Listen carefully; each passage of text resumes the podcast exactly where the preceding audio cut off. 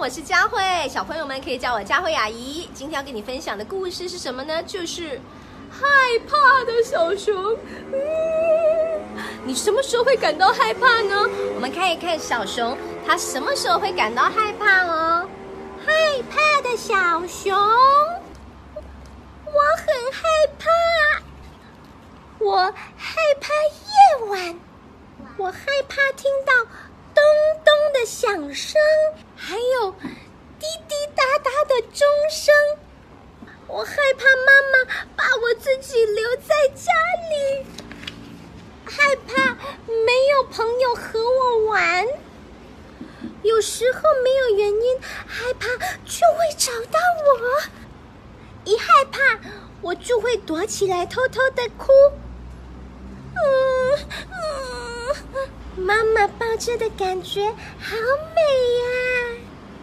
每个人都有害怕的时候，大人也会害怕。你可以去问一问你的爸爸妈妈，是为了什么东西会感到害怕呢？现在，我一感到害怕，我就会做一些事情，让我自己不害怕。学着妈妈的样子照顾兔宝宝，看着自己喜欢的故事书。害怕让我知道什么是危险，要怎样注意安全。我看到狗，我感到害怕，那我就离它远一点吧。啊！我不能爬得太高，不能乱过马路，不在汽车旁玩耍。